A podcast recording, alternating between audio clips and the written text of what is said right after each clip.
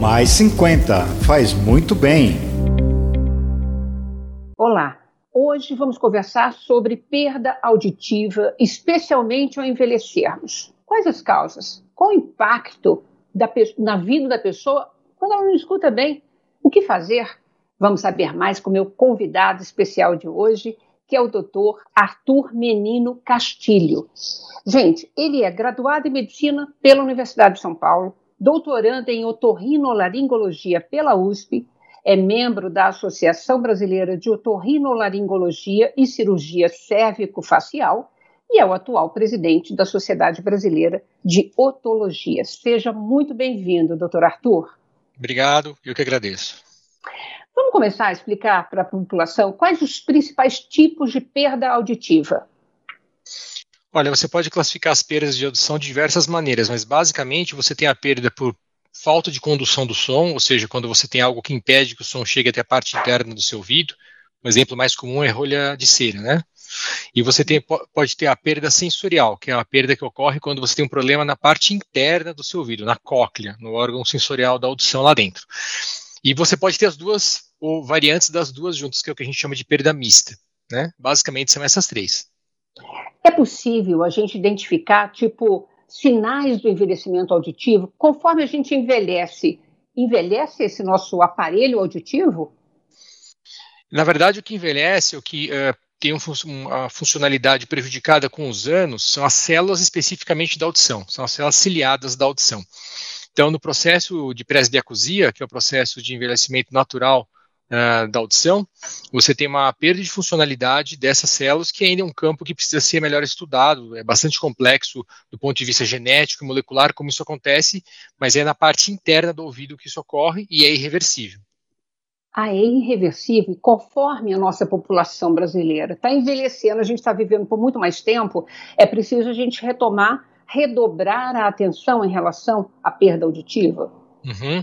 Então, quanto mais tempo você viver, é, maior a chance de você ter uma a perda de audição por presbiacusia de maneira mais intensa. Então, a partir de 65, 70 anos, você começa a já ter alguma dificuldade, ou pode já ter alguma dificuldade de compreender uh, determinados tipos de sons em determinados tipos de ambiente.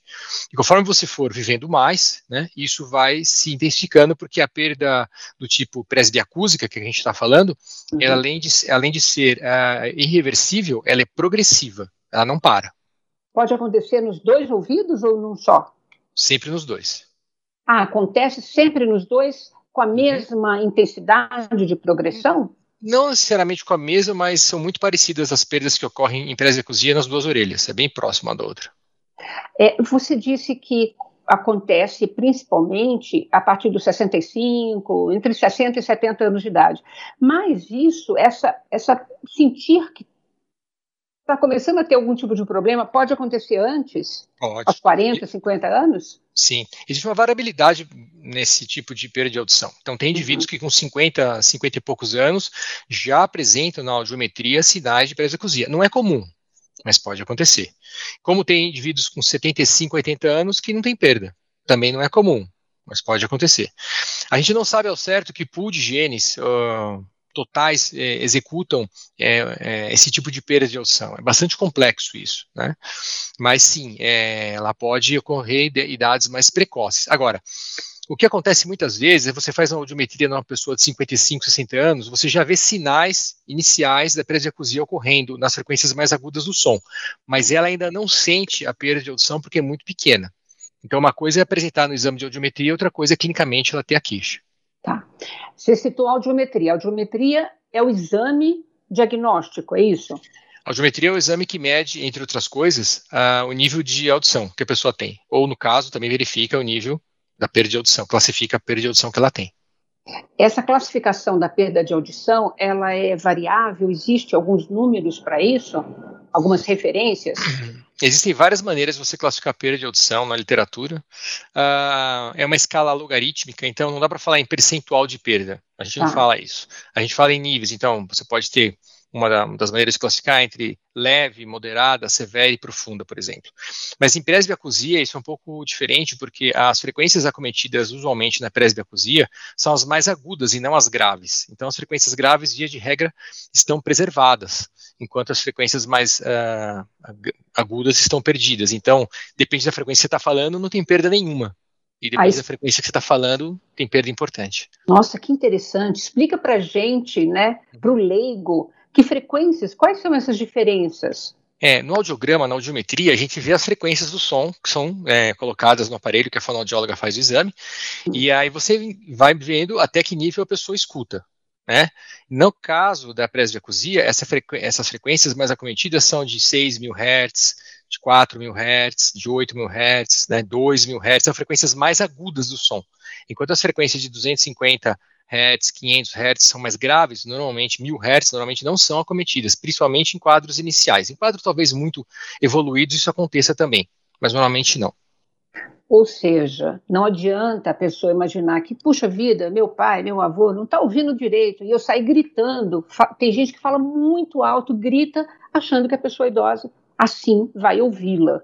Uhum. Isso, isso é fato? Funciona? Não, se você falar mais alto, a pessoa vai escutar, principalmente se for num, for num ambiente controlado, uma sala que só estão as duas pessoas. O problema é que o mundo não é um ambiente silencioso, o mundo é um ambiente barulhento. Então você vai uhum. na igreja, você vai no restaurante, você vai no supermercado, e nesses locais você tem muito ruído. Né? Uhum. Então, mesmo que você fale alto com a pessoa, ela vai ter dificuldade de entender. Diferente de você falar sozinho num quarto de, de, uma casa, só você e ela. O ideal é que você, é, essas pessoas, usem aparelho de audição, né? Então, eu vou deixar já já para o nosso segundo bloco falar sobre o preconceito, inclusive, né, que existe em relação a aparelhos auditivos. Mas antes eu queria saber assim, as causas. O que, que causa uma perda auditiva mais acelerada? Por exemplo, se eu na juventude sempre ouvi som muito mais alto até do que o permitido. Isso pode exercer influência? É, pode, tem dois mecanismos. Alguns, algumas situações a gente sabe hoje que elas podem disparar em alguns pacientes, em algumas pessoas, é, genes que podem acelerar a perda de audição. Então você é como se fosse um gatilho, você dispara. Né? Se você não tivesse sido submetido àquela situação, você não teria isso. E não é só som.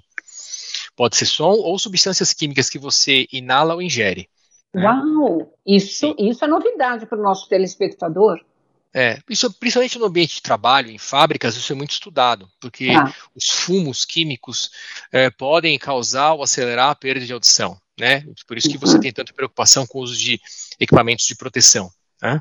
Uhum. É, e algumas substâncias que você ingere, ou, ou, medicamentos, por exemplo, eles podem disparar ou podem piorar uma perda de audição já existente. Ou seja, são múltiplas causas. Se você tem mais de uma, isso pode lá na frente sobrepor a perda natural do envelhecimento, com causa que a gente chama, né? Uma causa que sobrepõe a outra. Então, soma e a sua perda vai ser pior, na verdade, né? Tá, tá.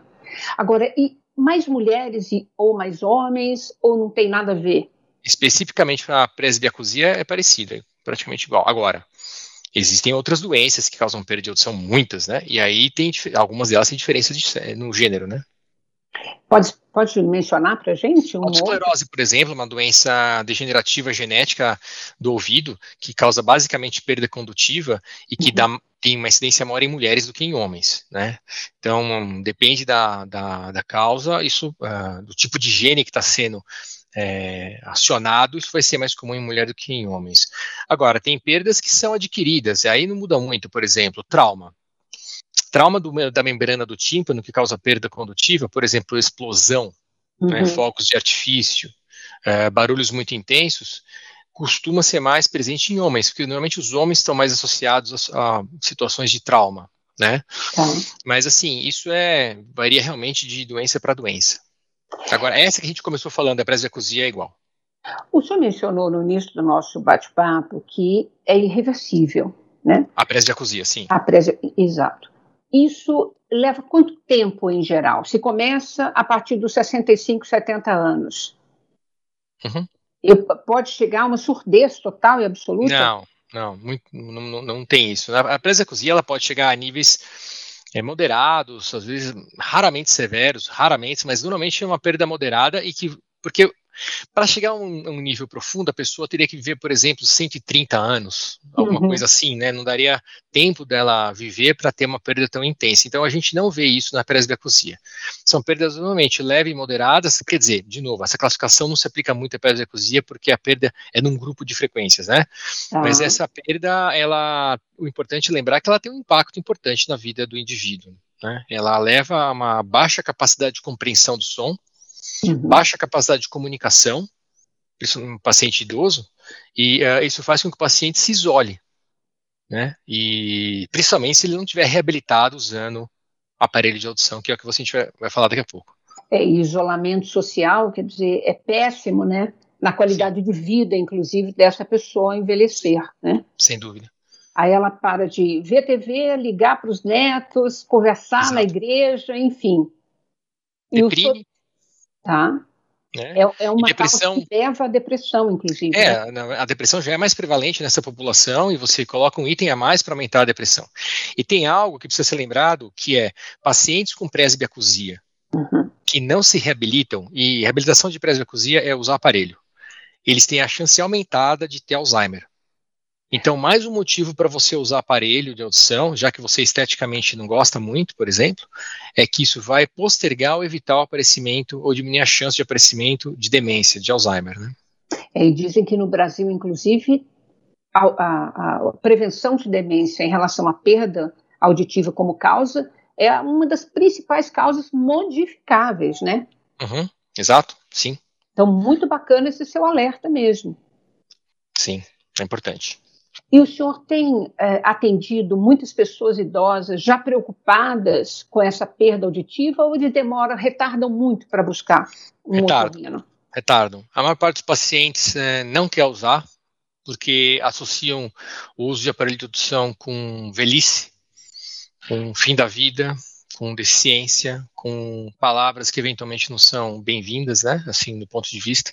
E o que a gente faz muitas vezes, quando quem traz é o filho, a nora, o genro, traz a pessoa para consulta, é mostrar que os aparelhos são é, uma solução muito boa, que vai melhorar muito a qualidade de vida. E antes de criar é, preconceitos né, que já existem contra o aparelho, faça um teste aqui, coloca o aparelho, veja a diferença. Quando o paciente faz o teste, coloca o aparelho e vê que a diferença do som é muito grande, que melhora muito, aí ele a chance dele aderir ao tratamento e usar aumenta é, bastante. Bom, vamos falar mais sobre isso então logo depois do nosso intervalo, tá bom? Sim. E você não sai daí não, que a gente volta já já. Mais 50 faz muito bem.